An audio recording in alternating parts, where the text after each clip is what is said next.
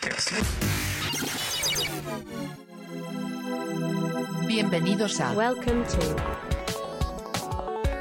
La otra escuela. Consejos sobre crecimiento personal, crecimiento profesional, y emprendimiento. charlas con gente ordinaria. Haciendo cosas extraordinarias. Estás escuchando La otra escuela. La otra escuela. La otra escuela. Con Julio Rangel. Eh, hola a todos, bienvenidos a otro episodio de su podcast La Otra Escuela. El día de hoy tenemos un gran invitado. Vamos a estar hablando de eh, diseño real, de emprendimiento, de actuación y de varios temas más. Eh, señoras y señores, con nosotros en La Otra Escuela, Israel de la Cruz. Israel, pues muchas gracias por, por aceptar la invitación. ¿Cómo estás? Hombre, gracias a ti por invitarme. Estoy muy emocionado, un poquito nervioso de platicar. acostumbrado a platicar así, pero, pero aquí encantado de estar platicando contigo. Hace, hace un par de semanas vi que acaban de sacar como una obra de teatro en la que participaste. Tenemos ahí Sí. varios amigos en común. ¿Qué tal estuvo? Estuvo buena. Es durante mi educación en, en la escuela. Estuve en muchas obras de teatro musicales. Me gusta todo ese rollo. Pero esta vez fue la primera vez que hicimos una obra de manera independiente. Sí. varios de los, de los exalumnos que estuvimos en este grupo, este, ya fuera y armamos nuestro colectivo y es la primera vez que nos encargamos del teatro, de, del guion, de la producción. Yo estuve metido ahí en la producción, entonces fue emocionante, retador, pero bastante satisfactorio, creo. Como primera experiencia creo que está chido. Sí, se me hizo muy bueno el concepto. Todavía te sigue, pues me imagino que sí, pero te sigue dando esa sensación de, de nervios. Sí, claro, y más ahorita que fue distinto, que algo que, que, que les que platicamos es que el enfoque va cambiando. Antes, pues te preocupas de tus líneas, te preocupas de, de, de entrar en tiempo en la canción, de no desafinar, ¿no? Cuestiones técnicas propias del personaje o propias de, de, un, de ti mismo como, como actor o como cantante. Pero ya después, en este caso, pues era preocuparme eh, por la producción, la instalación este, en el teatro y los micrófonos y que no tenemos esto otro. Entonces ya lo vas viendo de manera distinta y no que pase a segundo plano la cuestión actoral, que al final es lo que el público ve, pero sí, sí va siendo un poquito relegado. Yo creo que eventualmente voy a dejar esta parte de, de la interpretación y me voy a dedicar este, directamente a la producción o a la creación de, de estos tipos de proyectos. ¿Te, gusta más esa, esa parte? Eh, se me hace más emocionante, la neta. Este, cuando, cuando entré a la escuela, al TEC, soy de Río Verde, entonces cuando entré, la, lo, lo único que yo hacía allá eran cuestiones más artísticas. Mi mamá era, era maestra de danza folclórica, entonces yo estaba que bailando, eh, Ya. que las clases de pintura, que las clases de canto y las clases de música. Entonces, este, a mí me gustó más ese perfil de- del lado artístico y cuando entré al TEC, la cuestión más similar o la opción más similar era, el- era la revista musical. Entonces, ya ahí me metí, pero conforme fui avanzando y fui aprendiendo cosas y fui ya con mi carrera, este, me empezaron a gustar más eh, otros aspectos de este tipo de proyectos y creo que sí, ahorita se, se empata más con mi trabajo de todos los días y creo que se puede vincular de una manera bastante atractiva eh, y creo que eso es lo que también lo va a, va a determinar hacia dónde seguir con este proyecto, hacia qué rumbo avanzar. Ahorita iremos platicando de, de- de tu, de tu empresa, de tu proyecto, que Sí. sí, sí, tal como lo dices, está muy de la mano en cuestiones de, crear cosas, ¿no? Y de, poner, montar Sí. el escenario y demás. Oye, nada más una curiosidad, ¿qué, qué te da más? Eh, yo sé que es un estrés distinto, pero eh, este estrés escénico de, montar una obra de teatro o, o el estrés de, o este nervio de, de emprender. Ay, híjole. Pues es que es distinto, porque al, eh, cuando estás haciendo una producción, una obra de teatro, un musical, eh, este estrés tiene caducidad, ¿no? Y lo voy a poner, si, si me voy a presentar en dos meses, son dos meses muy intensos, pero ya después de, de- de que llegamos a ese deadline, después de, la, después de la puesta en escena, te relajas. Y, y- y- y ya el estrés se convierte en, en, en dicha, ¿no? En disfrutar lo que se hizo, satisfacciones. Siempre está esta cuestión de qué puedo mejorar, pero hay, hay, hay una liberación de este estrés. En el caso del emprendimiento, no se acaba. Sí, sí, sí, Todos los días está, ¿no? Y, y si te va bien con tu proyecto o si ves que hay un poquito de luz en el camino, pues va a continuar este estrés. Y creo que creo que es señal de que vamos haciendo las cosas bien o de que seguimos enfocados en nuestro proyecto, que, que seguimos enfocados en lo que queremos lograr. Y, y, creo que es una de estas buenas señales, ¿no? El día en el que ya no tengas este, esta sensación de, de, de, preocupación, de estrés, de qué pasará, de qué, sigue mañana, sí. pues ya estás en una zona, en una como laguna donde ya no vas ni para atrás ni para adelante y creo que es donde hay que cambiar, ¿no? Sí, para los que te estén escuchando por primera vez y estén, eh, sepan de ti por, por, primera vez, si nos puedes decir hoy en día quién, quién, es Israel, a qué te dedicas y qué proyectos tienes bajo tu, tu mando hoy en día.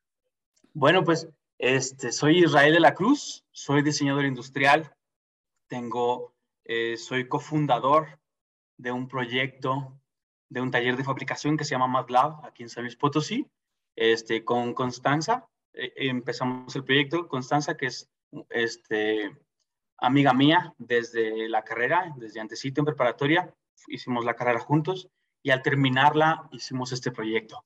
También ahí estuvo un tiempo mi hermano, ahorita está en, sí. este, en una maestría y en otras cosas él. Saludos, Pero buen Manuel. Sí, Manuel.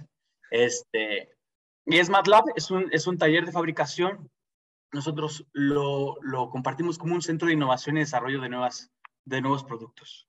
Entonces, ese es MATLAB. Y a la par estoy en un colectivo de teatro que se llama Coetus, lo acabamos de empezar.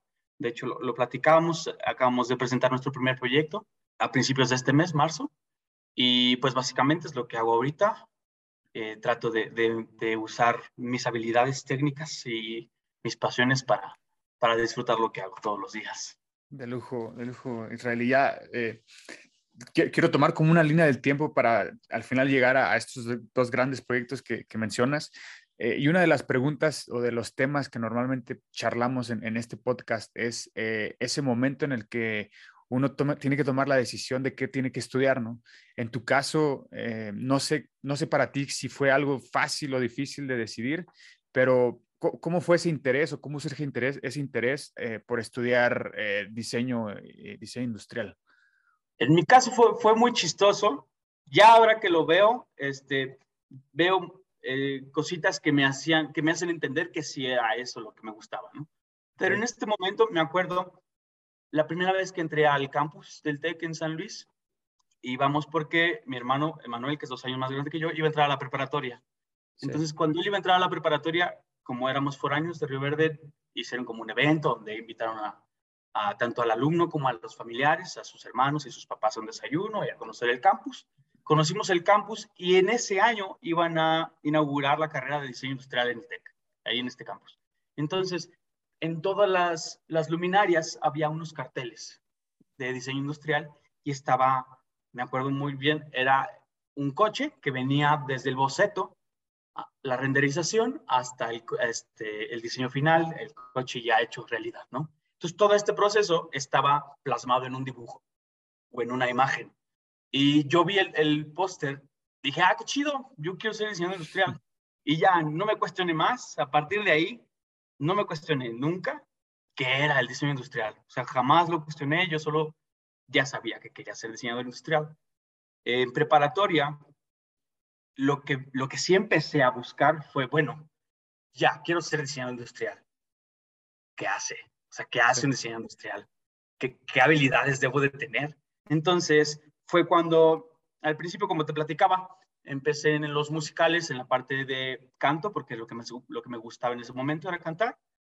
Pero ya que entendí y que empecé a preguntarme qué era lo que era el diseño, estaba esta área de producción, de staff, donde podías experimentar con materiales, eh, eh, con, con, esta proyección de las ideas, la materialización, y fue que me metí ahí un poquito este, a experimentar. A la par se abrió un club de robótica que, que es eh, Lambot. Uh -huh. Me metí a la parte de diseño, también a fabricar algunas cositas para este, los, los ensayos previos a, al evento principal, donde hicimos como esta cancha donde se practicaba con el robot y cuestiones varias este, que, implicaban el utilizar materiales y herramientas Entonces, fue así como entendí un poquito más de, lo que se hacía.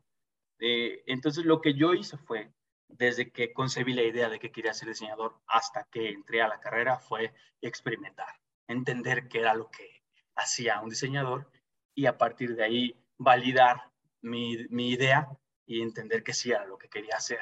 Interesante porque, digo, con muchos lo hemos platicado, cada quien tiene su enfoque, en tu caso bastante válido de realmente, a lo mejor e, esa parte de experimentar es para probar si realmente te gustaba o no, eh, porque hay raza, digo, platicando aquí que a veces, a veces la, la, decisión de tomar, o sea, la decisión de estudiar una carrera es más por, por alguna presión, alguna cierta influencia alrededor, que no, no están 100% convencidos y luego la realidad ya pasa cuando empieza la, la vida laboral, ¿no?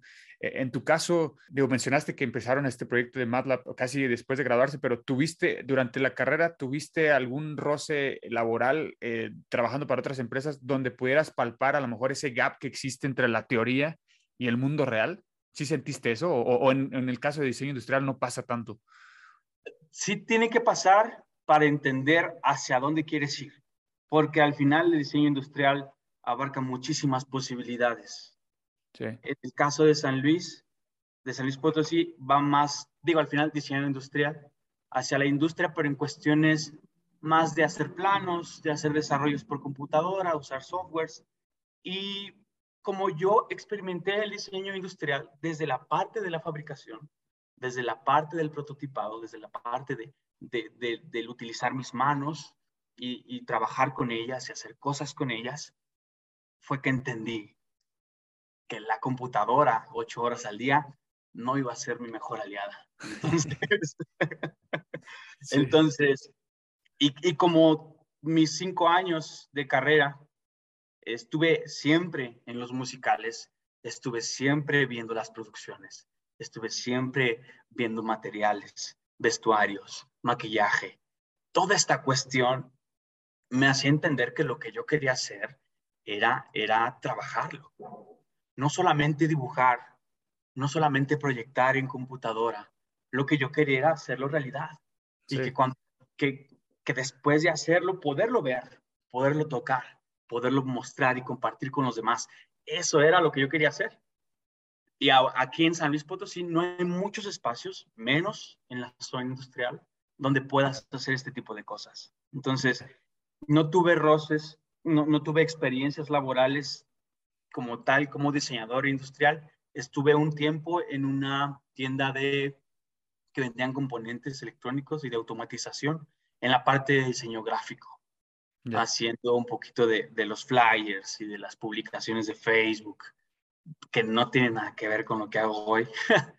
pero, pero eh, fue como mi única experiencia laboral, porque también la realidad es que el tiempo que yo no estaba estudiando o en salón en el salón de clases estaba o ensayando o haciendo cosas o inventando. Entonces, la verdad es que no sentí esa necesidad de tener que meterme a, la, industria, de tener que estar en una fábrica, de, tener que estar aprendiendo de un jefe. No digo que esté bien, tampoco digo que esté mal, pero, pero creo que esta forma en la que yo fui aprendiendo y en la que yo fui trabajando con los demás esta manera en la que, por ejemplo, y voy a hablar mucho de la revista y de, este grupo de teatro porque me hizo ser lo que soy y me hizo entender el trabajo como lo entiendo hoy, ¿no? En donde todos somos iguales, en donde yo puedo opinar y puedo proponer y puedo hacer para beneficio del equipo y para beneficio del proyecto. Entonces, se me hacía un poquito complicado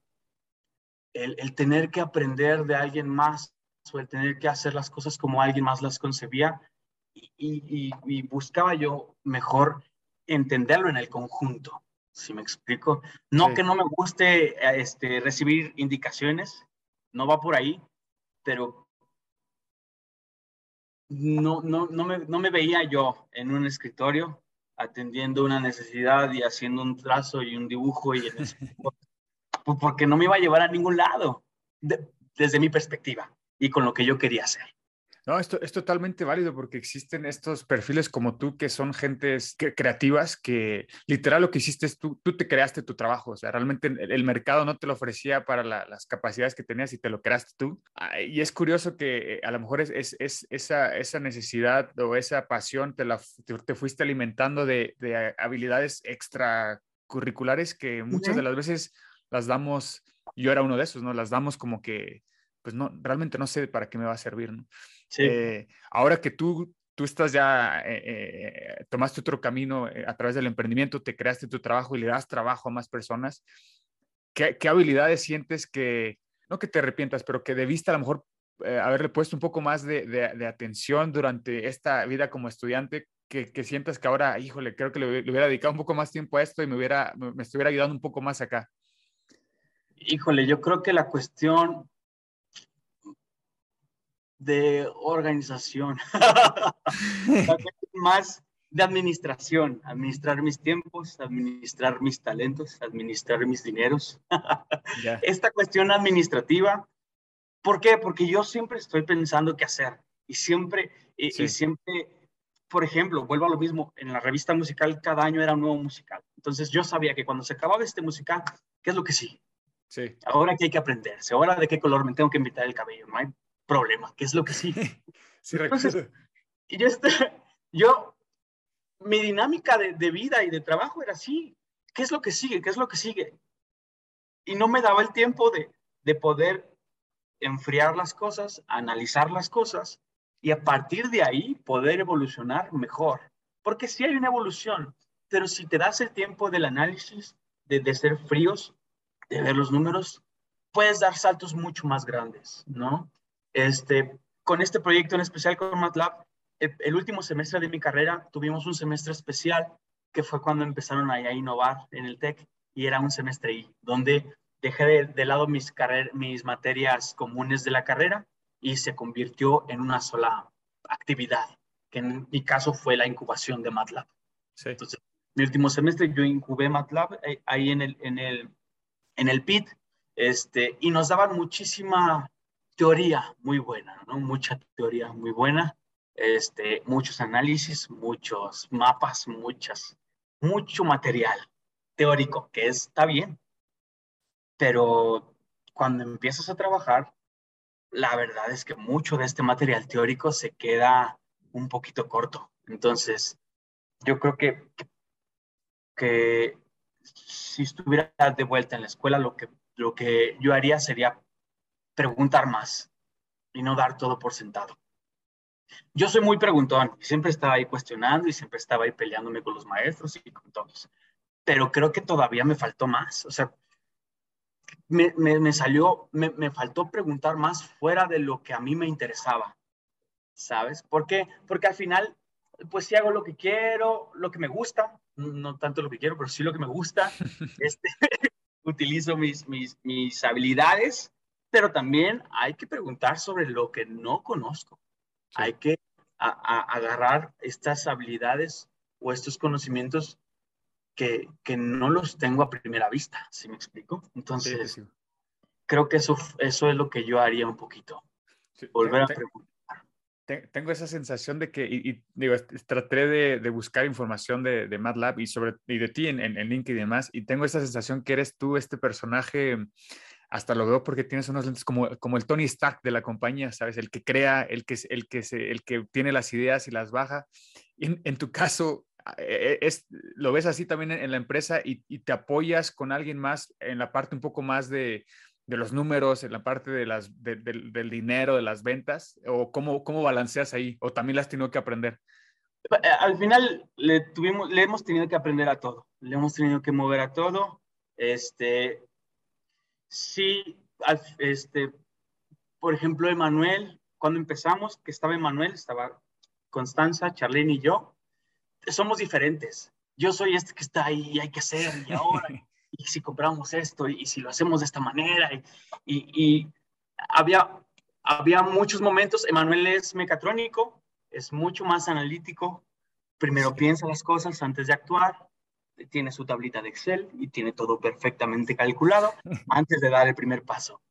Y, y yo soy de, mira, vamos cortando y si no pasa bien, le lo pegamos acá, clavamos y no hay, no hay problema, ¿no? Chingue su madre. Y vamos avanzando y vamos corrigiendo, ¿no? Y él era de, no, no, no, no, no vamos a avanzar hasta que no sepamos bien cuál es el primer paso, ¿no? Entonces, tanto a él ayudó a quitarse un poquito estas, estas barreras de, de tener todo bien calculado, como a mí me ayudó a prevenir a prevenir esta, porque sí, está padre, sí, lo vamos a solucionar, pero echa a perder tres, tres tableros de MDF de 18 milímetros antes de hacerlo bien, ¿no? O sea, y, y, si hubiera, me hubiera dado este tiempo de análisis, hubiéramos ahorrado por lo menos dos, ¿no? Entonces, e, es ahí donde está este complemento, es donde está este aterrizar, y también, este, Charlene también es mucho más, este, ella es mucho más callada, eh, analice un poquito, es, es, un poquito como yo y un poquito como Manuel. Creo que era este catalizador de, las, de, las, dos partes más radicales, que era Manuel y que era yo. ¿no? Entonces, eso fue lo que ayudó. Después empezamos a trabajar con más chavos. Este, los tres somos del TEC, empezamos a trabajar con chavos de la Autónoma. Ahorita, por ejemplo, en el equipo, eh, Guillermo el, es psicólogo, pero se encarga de nuestras redes sociales. Está un poquito chistoso, pero la verdad es que le dio un giro radical a lo que hacemos. ¿Por qué? Porque al principio piensas que tú puedes hacerlo todo y que yo puedo encargarme de las redes sociales porque puta, tengo Facebook y tengo un Instagram. Yo lo puedo hacer, ¿no? Este, y porque tenemos un teléfono que tiene buena cámara y con eso ya la armamos. Pero ¿qué pasaba? Que nos metíamos tanto en la chamba que no tomábamos fotos. Entonces, los primeros dos años tenemos 10 fotos y los demás proyectos más interesantes, más enriquecedores, no hay evidencia. Sí.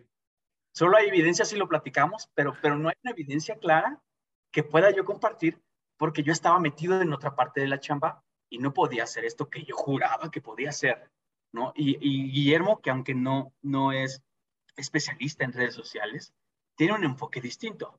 Sí. Y creo que inclusive el ser psicólogo le da esta cuestión de análisis de, nuestros usuarios, de nuestros clientes, los escucha, escucha lo que habla, lo que nos piden y nos ayuda a catalizar esta información y, darles este, esta retroalimentación o darles una respuesta mucho más efectiva.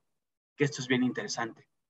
Porque principio yo pensaba o buscaba gente con el perfil para, para un community manager, para que nos ayudara a atender las redes sociales pero no necesariamente necesitamos eh, este título para poder resolverlo, porque cada empresa tiene diferentes necesidades.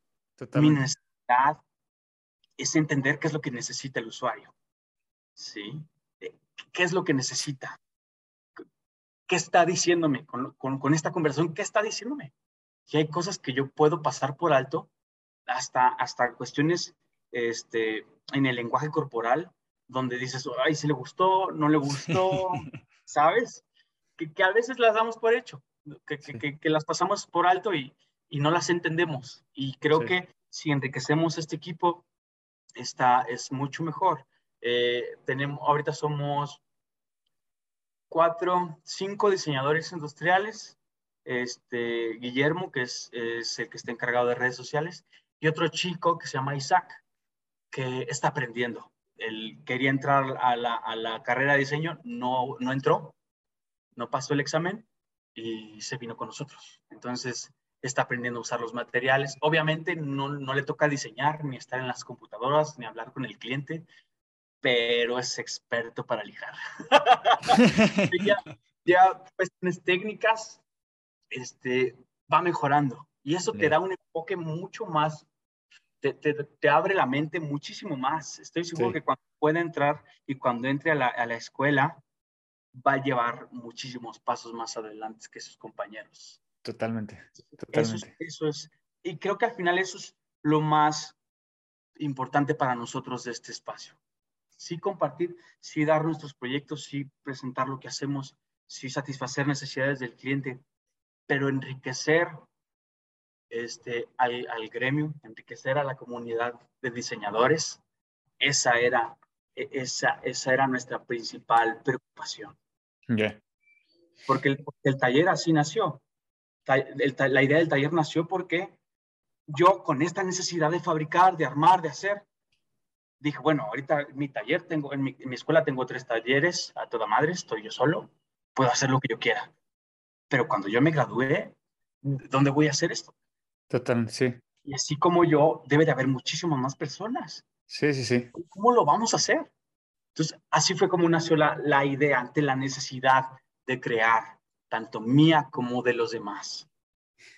Es, es, es, es, buenísimo. Justo te estaba por preguntarte esto, de, de, cómo surge la idea de MATLAB y, lo has, o sea, digamos que ah, lo has dicho de la forma más romántica posible, porque realmente sí, o sea, lo, lo, lo viviste y a lo mejor como tú hay cientos o miles en, en deja tú solo la ciudad, en el estado, que, que, que a lo mejor ante, ante esta negativa o la, esta realidad de la industria necesitan otros espacios donde poder desarrollarse. Eh, me, me llama un poco la atención lo, lo que se hace esta como que multi identidad de la, de la compañía a través de sus, de sus integrantes. Cuando, cuando fundas eh, MATLAB, cuando surge esta idea, eh, ¿cómo decides con quién asociarte, Israel? Porque yo, yo, sé que eh, iniciar un negocio con un socio a veces no siempre puede ser, es como un matrimonio, dicen, o peor que un matrimonio, ¿no? O sea, es, es estás ahí casi 24/7 con esta persona, esta o estas sí. personas. En tu caso, momentos malos. ¿cómo, cómo, ¿Cómo tomaron esa decisión o cómo han ido, han ido tomando esa decisión de integrar talento al, al, al, al equipo? De, cuando empezamos, este, te digo, Charlene y yo estuvimos en la, en la carrera juntos los, los cinco años. Yo era mucho más hiperactivo, hacía más cosas, estaba más en el relajo y, y en la creatividad y haciendo y pensando.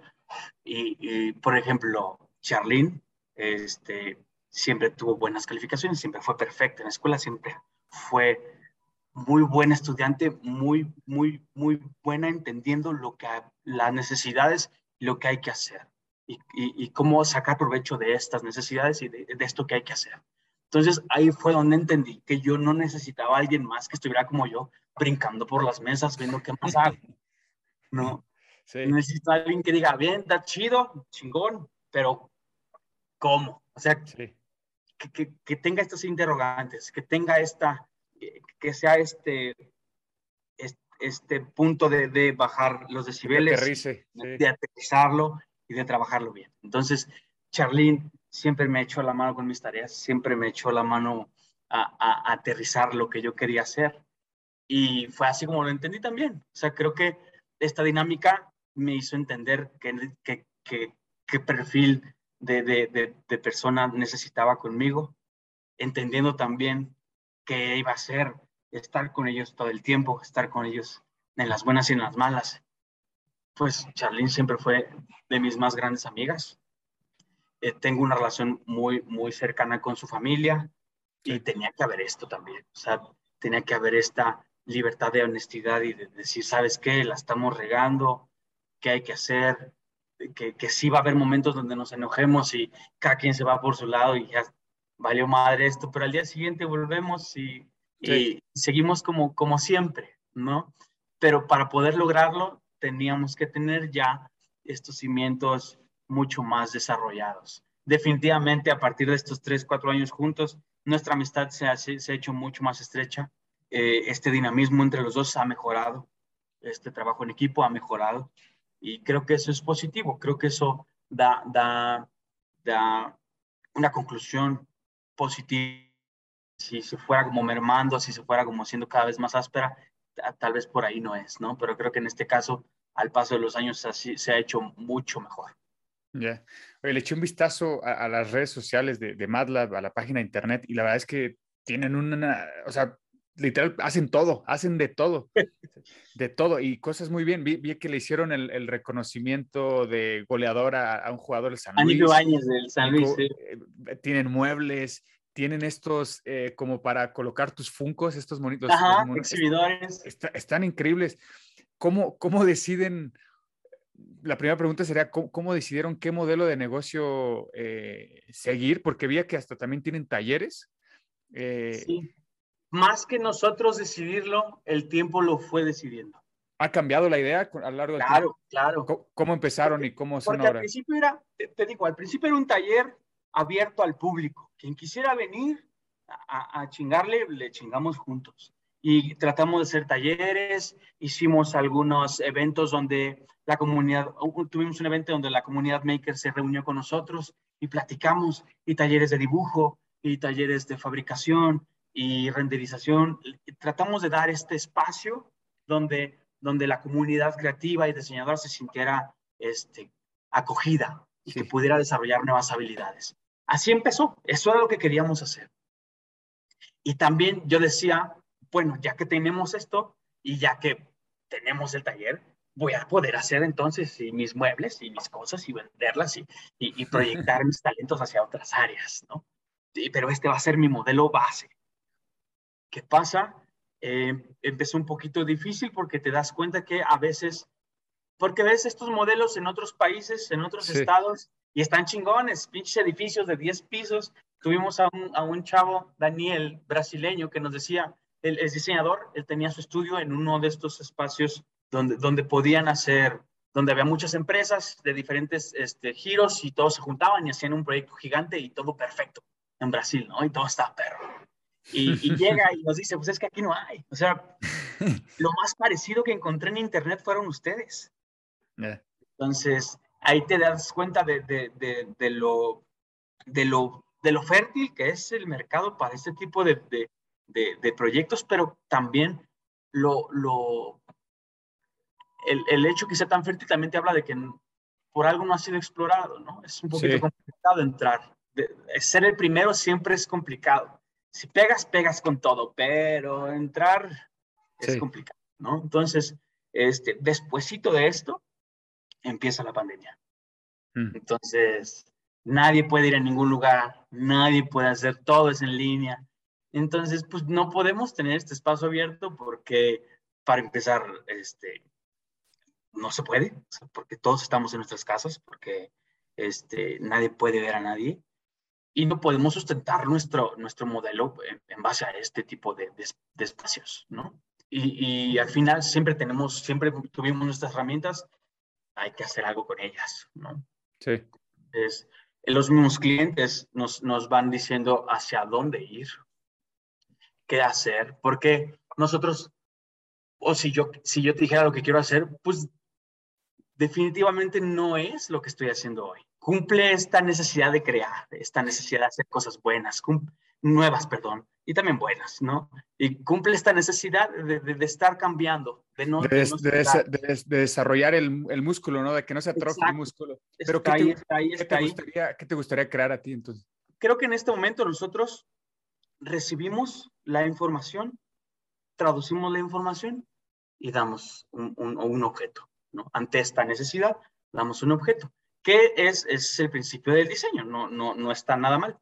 Pero cuando hablamos de este, de este modelo de trabajo, es un poquito complicado a veces dar este extra que tenemos, dar este, esta forma de ver las cosas distintas, ¿sabes? Porque yo tengo aquí dos máquinas este, de corte de, de, de CNC, una de láser y una de router, y con eso yo quiero hacer muebles y ensambles y que se abran y que se cierren y que se peguen y mil cosas, ¿no? Y le presentas el proyecto a, una persona y dice, no, pues yo quiero... Sí. Solo te pide una mesa con cuatro patas, güey. No, no, no hagas más. Sí, sí, sí. ¿Sabes? Entonces, e, e, es ahí donde todavía sentimos que hay un poquito de limitantes creativas. Ya. Me gustaría explorar más, pero es actualmente. O sea, hoy, hoy en día, digamos que es que veo, veo, dos, como que el proceso creativo que hay hoy en día y el proceso creativo ideal como para ti, ¿no? Hoy en día es alguien, alguien que tiene una idea que normalmente quiero suponer que ya llega con un porcentaje muy avanzado y ustedes literal lo materializan. Sí, en, en tu mayoría es así. Ok, y, y, hoy en día no tienen tanto espacio, tanto cuarto como para ustedes también meterle cuchara de creatividad. Sí, y sobre todo porque hay dos, hay dos variantes bien importantes este, lo que el cliente tiene en la mente sí. y el tiempo que tiene el cliente. Entonces, no puedes hacer un proyecto con muy buenos fundamentos en tres días. es imposible. No puedes hacer muebles para, para una nueva tienda, un nuevo restaurante, y dar todo un concepto en una semana. Eh, no puedes. Sí. Entonces, tienes que privarte de ciertas cuestiones más creativas, más analíticas y, y, agarrarte de tus conocimientos, de tus bases, de lo que ya tienes experimentado, explorado, y sí darle un poquito y darle este giro de, de tuerca, pero siempre volver al, a lo, a lo, al núcleo, si me explico? Porque estas dos variantes, y, sin, y eso sin hablar del presupuesto. cada vez hay más limitantes que te impiden explorar más. Entonces, creo que va por ahí. Al final entendemos que el, el, mientras el cliente vaya entendiendo o el usuario vaya entendiendo lo que hacemos, lo que somos, nos van a ir dando más libertad y nos van a ir dando esta oportunidad de explorar. Pero es un paso, es un paso a paso. Entonces, ahorita creo que también la creatividad está en, en, otro, en otra área, porque siempre tenemos chavos nuevos que vienen a aprender y eso me gusta. Me gusta que vengan a aprender. Tal vez el primer mes es complicado porque pues, no sabes mucho, este, pero, pero yo así empecé. Entonces, eh, creo que a veces es un poquito difícil trabajar conmigo en ese sentido porque yo empecé sin saber, creyendo que sabía mucho. Sí. ¿Me explico? Sí, sí, Abrí mi taller y dije, ya que vengan todos, estoy listo para hacer lo que quieran. Y la verdad es que no. Me queda mucho por aprender. Me, no, sí, ahorita sé poco, antes sabía menos. ¿no? Entonces, a mí me gusta mucho alimentar este, mi mente. Me gusta mucho la satisfacción de lo, lo solucioné, lo entendí, ¿sabes? Y, y, y, estos momentos de eureka, quiero que los chavos que pasan por aquí lo, lo entiendan. Sí. Este, hace una semana una chica de las que estaba con nosotros se, se, al, se fue, encontró otro empleo y se fue a otra empresa, que es, es parte fundamental de nosotros. La gente que entre aquí no se va a quedar aquí, es un hecho. Sí. Y se los digo, no se van a quedar aquí. Porque nosotros somos un trampolín. Somos un espacio para que aprendas, para que te quites estas barreras y estas limitantes y tengas la capacidad de entender tus capacidades. Creo que eso es lo más complicado. Y como diseñador tienes que tener esta mente abierta, de preguntar, de contestar, de, encontrar soluciones. Y si, estás, y si estás esperando a que te den la solución, creo que como diseñador entonces no vamos a funcionar. Entonces, creo que esa es la parte fundamental de, de la gente que trabaje con nosotros, que se vaya de aquí quitándose esas, esas barreras. Entonces... Está, está muy interesante lo que dices, Israel, porque digamos que estás tratando de hacer eso que, que otras profesiones y otras carreras anhelar, anhelarían de, de, tener, para no tener ese, ese brinco abrupto de la, uni, de la universidad al, al, al, al, mundo laboral. Tú eres, ese, tú eres ese puente que les está ayudando a, a, a, desarrollar esas habilidades que probablemente afuera les van a, en el mundo laboral los van a exigir, pero en, una, en un ambiente, digamos, controlado, en un, en, un, en, una, en un taller tal cual donde puedes experimentar. Ya no eres estudiante, todavía no tienes la experiencia, pero aquí apréndela, ¿no? Imagínate si eso, si eso existiera para los contadores, para los abogados, para... Sí, el, para los, quien los... sea. Es que al final, e, ese, dar ese paso y, y, y tener la seguridad de dar el paso sin saber a dónde voy, pero con la certeza de que soy capaz de resolverlas, de, de resolver las pruebas que me encuentre, este, todo cambia. Y te digo, esta chica que se fue, este, que se acaba de ir, Selene, y platicábamos con ella, cuando ella empezó, decía, es que yo no sé hacer eso, entonces le toca tal, y yo no sé hacer porque le toca, y, y yo no, y yo no, y yo no, y ahora, cuando se, este, ya al final, yo le decía, tienes que hacer esto, y aunque no lo sabía, lo hacía y, sí. y preguntaba y, y entendía. Y, y, es eso, es ese cambio de switch, es ese cambio de sí. mentalidad. No necesito que sepas usar un router CNC en tu vida lo has usado. Pero necesito que si te digo, ayúdame a controlar esto, a mover acá y que la aspiradora y que, que te animes, que te animes a hacerlo, ¿sabes? Es, es, si cambiáramos ese switch en todas las personas, puta, avanzaríamos mucho más rápido. Otra, otra de las cosas que, que me dio la atención ahorita que, que, estoy, que, platicabas lo de tu proceso creativo y, y eh, coincide con estas profesiones creativas con las que he tenido la oportunidad de platicar, eh, artistas, pintores, cantantes, y tienen el- la- esa misma, no sé si ponerle como disyuntiva que me acabas de platicar de, eh, por ejemplo, el artista, el cantante decía, es que una cosa, una cosa es hacerlo comercial, que es lo que me va a dar de comer, y otra cosa es hacer lo de, lo de, lo de arte, lo de, lo de autor, que es más mío, que a lo mejor va dirigido a un nicho, que no, va, no, tiene, no tiene lo comercial que, vas a ver en las redes sociales y demás, pero es mío, que me encanta hacerlo. Mismo caso con la artista, la- la- una chica, este, Valeria, también decía lo mismo, o sea, hay cosas que, se, que son muy comerciales, que sabes que se van a vender, pero como que no te sientes pleno, o sea, como que no te logras explotar.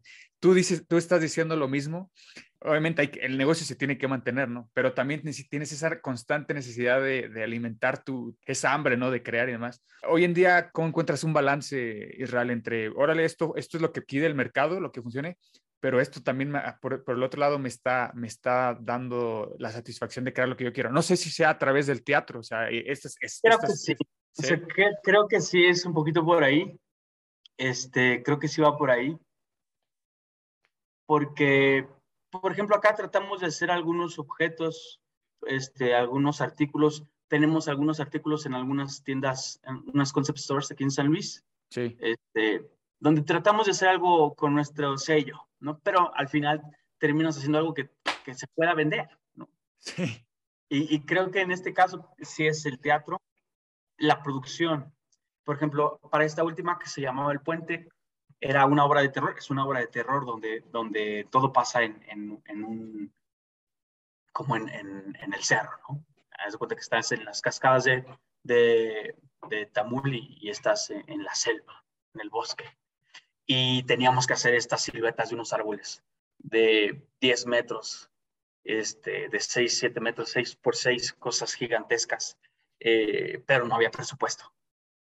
Entonces, ¿cómo le hacemos? no?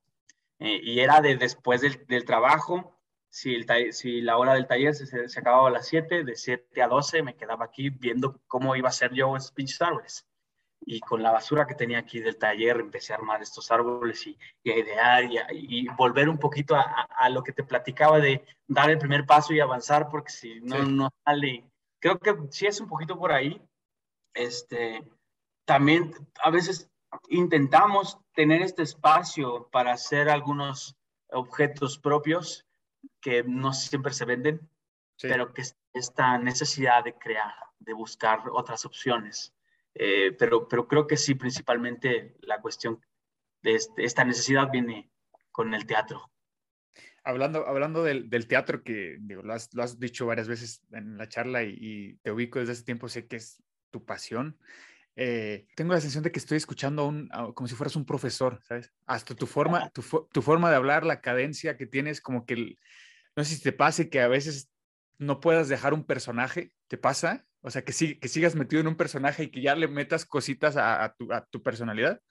Definitivamente, digo, al final yo no soy, no soy un actor profesional, no soy un, este, sí, no soy un profesional de la materia, lo hago por gusto, lo hago por placer, este, y mucho de lo que hago lo hago desde mis habilidades. Claro que tengo ahí algunas experiencias, un- unos cursos, mis clases de teatro, pero al final todo, al final todo se va haciendo eh, alrededor de lo que soy yo porque te digo, no tengo este bagaje eh, teórico del teatro. Entonces, Sí. definitivamente, aprender estas dos, tres cositas, eh, tener que proyectar en el escenario, tener que hacer que me escuchen si el micrófono no funciona, este, comunicar más allá de la voz con mi cuerpo, creo que es parte, que lo que me ha hecho hacer o hablar de la forma en la que hablo. Eh, también tengo una, creo que tengo una pasión natural por compartir, por compartir lo que me gusta. Y cuando comparto lo que me gusta, se da más así. Incluso se burlan un poquito de mí porque Israel hablando en el relajo, e incluso hablando solamente del tono de voz, del color de voz, es distinto a Israel platicando sobre sus pasiones, sobre lo que le gusta. A veces era tal grado que, que mis directores me, me, me mandaban a los, a los chavos nuevos para que les explicara mi carrera, pa- para convencerlos de que se metieran. porque porque lo, lo dijeron distinto, ¿sabes? Porque hablo desde lo que sé y comparto lo que sé como lo sé, ¿sabes?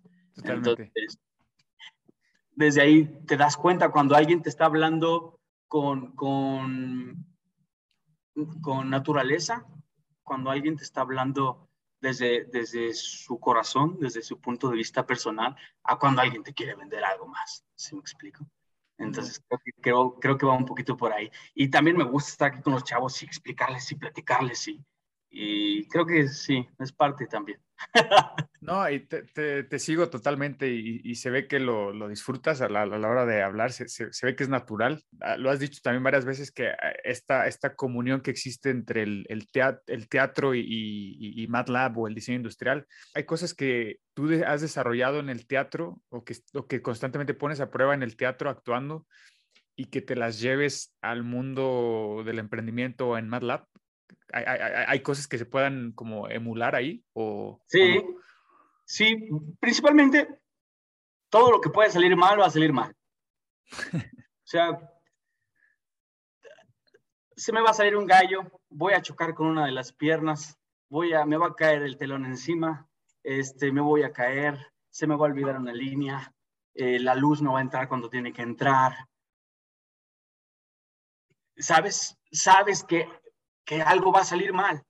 Y no por ser fatalista, pero te previene y te hace este, estar mucho más alerta, estar sí. concentrado.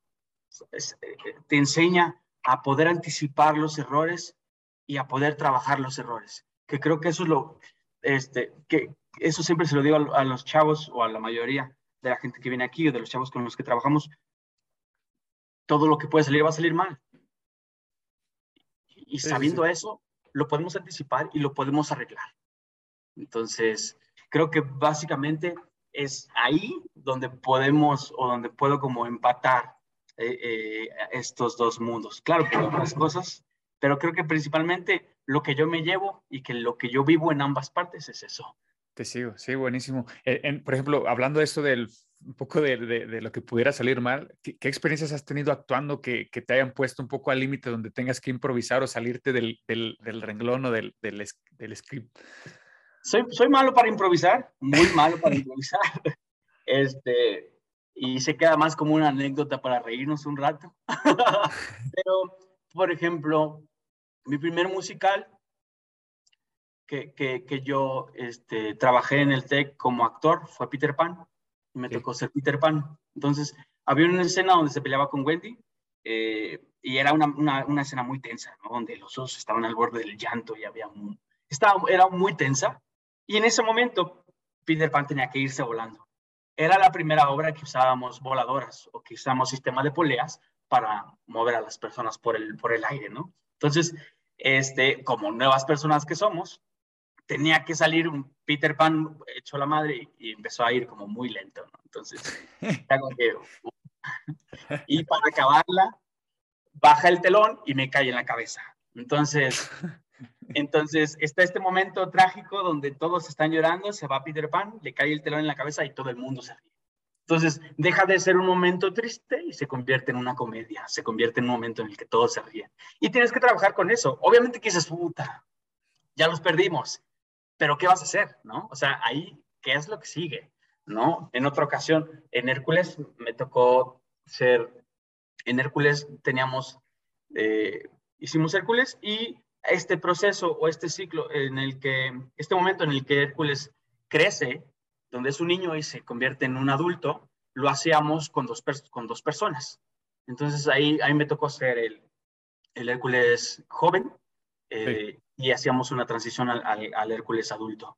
Pero justo antes de esa, de esa coreografía era cuando Hércules llega con Pegaso al, a la casa de Filoctetes, pero el micrófono de Filoctetes no servía. Entonces yo sentí que duré media hora ahí hablando como tonto solo, han de haber sido como 10 segundos, pero ¿qué, ¿qué, vas a hacer? ¿No? Pues ya, ni paper.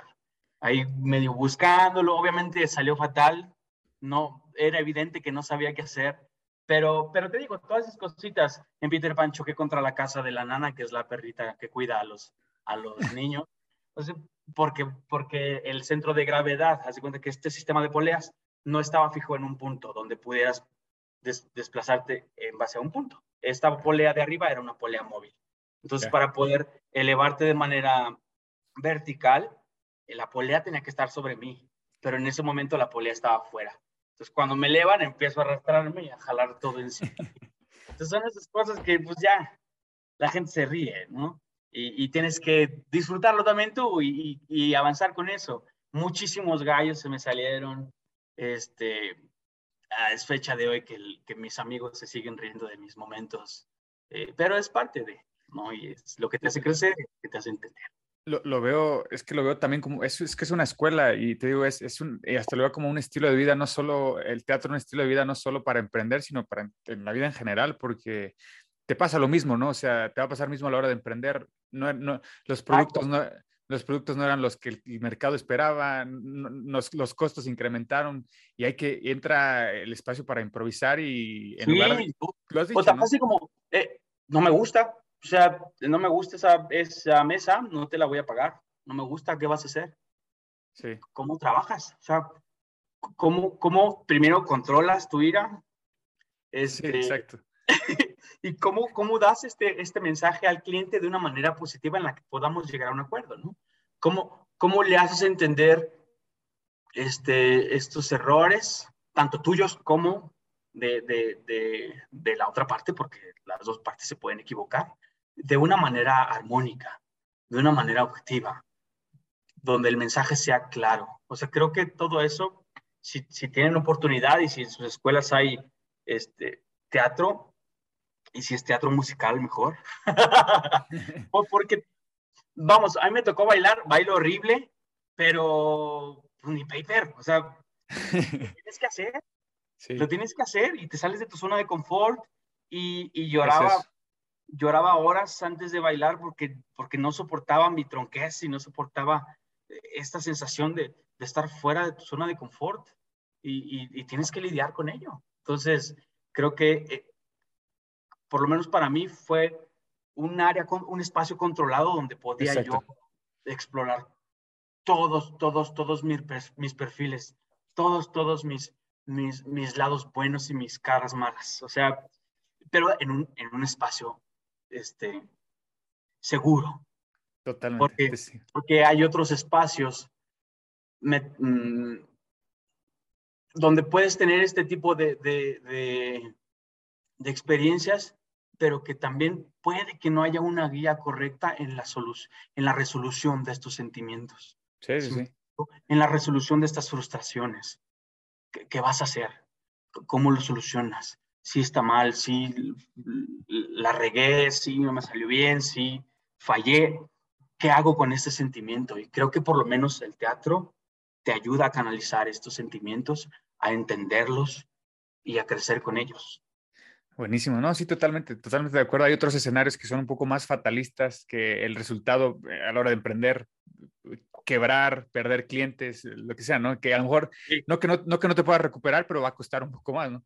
Claro. Eh, eh, en- entrando a la parte ya final de esta, de esta charla, Israel, eh, y es, es sobre, sobre consejos, tips, recomendaciones que tú hayas tomado a lo largo del camino hasta el día de hoy, de personas como eh, maestros, directores, colegas, socios, familiares, personas en el mundo del teatro. Si tuvieras que resumir tu, tu, tu trayectoria personal y profesional al día de hoy, hoy haces corte de caja y tuvieras que dar tres recomendaciones, tres tips a los que vienen, tres eh, tips serían. Híjole. Mm, pues yo creo que hablando del, del emprendimiento, hay que, hay que analizar bien todas, todas, todas las variantes, bien todas, todas, todas las opciones, todos los requisitos, todos los requerimientos. Este, tan básico como saber cómo hacer un contrato de luz. Sí, No sabemos. Si necesito luz comercial, luz, luz, luz de bifásica, trifásica, mis máquinas, un refrigerador para refrescos que necesita. O sea, ¿sabes tan básico como saber qué me preguntan para hacer un, un contrato de luz? No lo, no lo damos por hecho. ¿Por qué? Pues porque a lo mejor nunca me tocó hacer eso. porque nunca contraté un servicio de internet ni un servicio de telefonía y, y no entiendo qué son los megabytes sobre segundo y, y que bajada y que subida y bueno, ¿yo qué voy a hacer? A lo mejor y compro un pinche paquete buenísimo y somos dos personas y estoy desperdiciando el internet y estoy gastando 600 pesos de más mensualmente que no los estoy necesitando. O a lo mejor estoy comprando el básico y somos 12 personas usando el internet y jamás va a funcionar. Creo que analizar todos los requisitos es, es fundamental. Es fundamental. Y, y, y, este, está este concepto del MVP, de, de, sí. este, de saber qué es lo, lo, mínimo que necesitas para poder jalar, ¿no? ¿Qué es lo mínimo que necesitas para poder jalar con tu proyecto? Entenderlo. Y, y creo que al día de hoy eso me queda bien claro y luego, y tengo oportunidad de, de platicar esto con Rubén, que es un maestro de diseño ahí en el TEC, que es muy, muy, muy buen amigo mío. Y creo que eso es lo que más me gusta de, de, esto, que muchos de mis maestros los considero mis amigos el día de hoy. Y eso también me, me da este enfoque, ¿no? Y con él tengo la oportunidad de, de, de cada semestre dar una platiquita sobre el MVP en su clase de diseño y está bien complejo porque lo vemos como modelo de negocios, pero, pero, pero es esta anticipación, es esto, es este entender que sí, yo quiero, en mi caso, yo quiero una pinche bodega de mil metros cuadrados para tener a todos al mismo Potosí divirtiéndose y haciendo mil cosas. Pero en un, el, el primer año no vas a tener ni 10 personas en el mismo espacio. Aguántate un rato, ¿no? Es, es, es, es eso. Yo creo que, que mi primer consejo es eso. No que no lo hagas, hazlo, aviéntate, porque si no lo haces, te va a quedar la espinita, ¿no? Y, y en mi caso, no había, otro, no había otra opción para, para, poder hacer lo que yo quería hacer, para poder trabajar como yo quería trabajar, no había otra opción. Entonces, aventarse, aventarse, pero siempre entendiendo todas las variantes, entendiendo todas las posibilidades. Claro que algo se te va a ir, pero, pero tratar de controlar lo mayor posible y anticipando el riesgo siempre. Creo que eso es, eso este, sería, sería la primera, el primer consejo y casi que el único. sí, y, sí, es buenísimo, sí. Y el otro, pues es que no, no tengas miedo al fracaso, porque por, por tener miedo al fracaso, por tener miedo a, a lo que va a pasar, te privas de muchas posibilidades, te privas de muchísimos aprendizajes, por, por miedo a preguntarle a este amigo que, que pues tú platicaste con él dos veces en cinco años, pero sabes que eh, tiene un espacio donde cortan este metal o tiene un entorno donde, y pues como nomás le hablé dos veces, güey, pues cómo voy a ir a hablarle. No, sí. tienes, quítate esos miedos de compartir, quítate esos miedos de preguntar, quítate esos miedos de, de, de, de pedir, de, de, pedir, este, porque algo vas a obtener.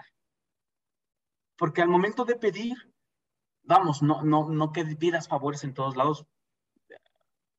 Siempre, siempre es importante tener esta, esta, esta posibilidad, pero, pero en el puro diálogo vas a aprender cosas y vas a entender cosas. Entonces, no tengas el miedo de hablar, no tengas el miedo de tocar puertas, no tengas el miedo de, de preguntar.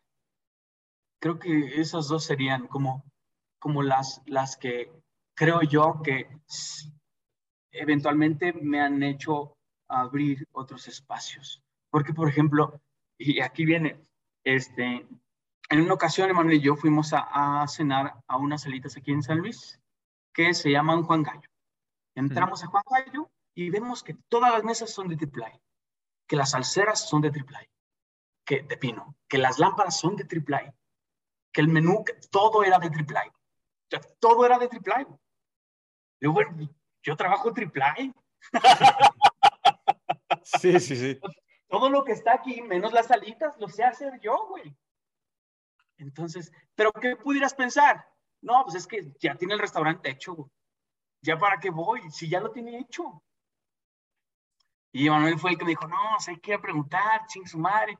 Preguntamos, casualmente ahí estaba el dueño. Este, sí nos dijo, mira, yo todo eso ya tengo mi carpintero y siempre va a ser mi mismo carpintero. Pero fíjate que necesito grabar mis salseros y ponerles este, mi hashtag en los salseros. ¿Cómo ves? Se arma. Ah, miento, le ofrecimos unos, unos destapadores. Dijo, ah, va, sí, quiero 100. Y nosotros, a huevo, son 100. Grabamos los 100 destapadores y ya cuando se los íbamos a dar, bueno, nomás quiero 10. Entonces, puta, hice 100, ni paper. Entonces ya, Ya. nomás le vendimos 10. Ahí tengo, creo, todavía la tabla con todos los destapadores grabados para que no se me olvide. Pero, y, y a lo mejor en ese momento dices, puta, ya la regué, ya gasté material, nomás me compró 10, ni pedo. Pero de ahí me, me dijo, ¿y si me grabas mis salseras? Entonces grabamos las salseras de todos los locales que tenía en ese momento. Y está abriendo más y, y- y- y grabamos esos. Y si me pintas el gallo en las mesas y pintamos todas las pinches mesas de todos esos restaurantes. Y, y sí, y sí, y ahora, la, la semana pasada vino que trae otro proyecto y le grabamos ahora las mesas en lugar de armarlas y después yo ir a pintarlas, me trajo las, las placas de la mesa para que yo se las grabara directamente. Entonces, Sí. va evolucionando y aunque pudiera parecer que en seis meses no se parece, vuelve. ¿Por Sí, qué? sí, sí. Porque tuvimos, porque tuvimos este, el atrevimiento de ir y preguntar. Sí. Entonces, aunque parezca obvio que no te necesitan, no saben si te necesitan. ¿Sabes? Entonces, eso, no quedarse con el miedo, no quedarse con la duda, ir y preguntar. Y siempre va a haber una oportunidad. Créeme que siempre va a haber una oportunidad si te paras y preguntas, si te paras y ofreces lo que haces. De lujo, no, buenísimo, buenísimo. En realidad hace mucho sentido, o sea, bastante, bastante buenos los, los consejos. Em, antes ya de despedirnos, para aquellas personas que, que te quieran contactar tanto a ti y, conocer más sobre eh, MATLAB y te quieran preguntar cosas ya directamente, ¿cómo te pueden encontrar a- tanto a ti o a tus, a tus proyectos en las redes sociales y en qué redes sociales? Pues mira, tenemos Facebook, tenemos Instagram, intentamos tener TikTok, pero no jala. tenemos nuestra página de internet. La página de internet es matlabmx.com y nuestra, nuestra página de, de Instagram y de Facebook es matlabslp. Ahí estamos, ahí están nuestros proyectos, por ahí nos pueden con- contactar si tienen alguna duda, si tienen algún proyecto, si tienen cualquier inquietud. Al final, a eso nos dedicamos nosotros, a escuchar y a proponer, que es lo que pasa mucho cuando vienen los clientes. Este, nos dicen, ah, qué padre este taller. No sabía que se podía hacer eso. O "Ah, ¿a poco también hacen esto? O, ¿sabes? Entonces. Cualquier duda que tengan, cualquier pregunta, cualquier interrogante, cualquier idea loca, necesidad, lo que sea, el simple hecho de compartirla con nosotros, no digo que, que sea con nosotros, con quien quieran, pero pues ya que estamos aquí, Claro. el simple hecho de compartirla con nosotros abre otras posibilidades. Bueno, entonces, buenísimo. Eh, Israel, pues muchas gracias por tu tiempo. La verdad es que muchas felicidades por ambos proyectos, por transmitir tu pasión de una manera tan natural. Eh, se- contagias, contagias con, a la hora de, de- platicarlo. Eh, la verdad es que me da mucho gusto todo lo que estás haciendo y te deseo lo mejor de los éxitos para, gracias, para, para ti, para ti, para todo tu, tu- tu equipo. Este, y, y pues nada, espero, espero tener un, un segundo episodio contigo donde podamos hablar ya de más, de más temas. Sí, claro, claro, cuando quieras, aquí estamos puestísimos. Va que va. Te mando un fuerte abrazo, Manuel. Igualmente. La otra escuela. La otra escuela. Gracias. Thank you. Has escuchado La otra escuela. La otra escuela. Con Julio Rangel.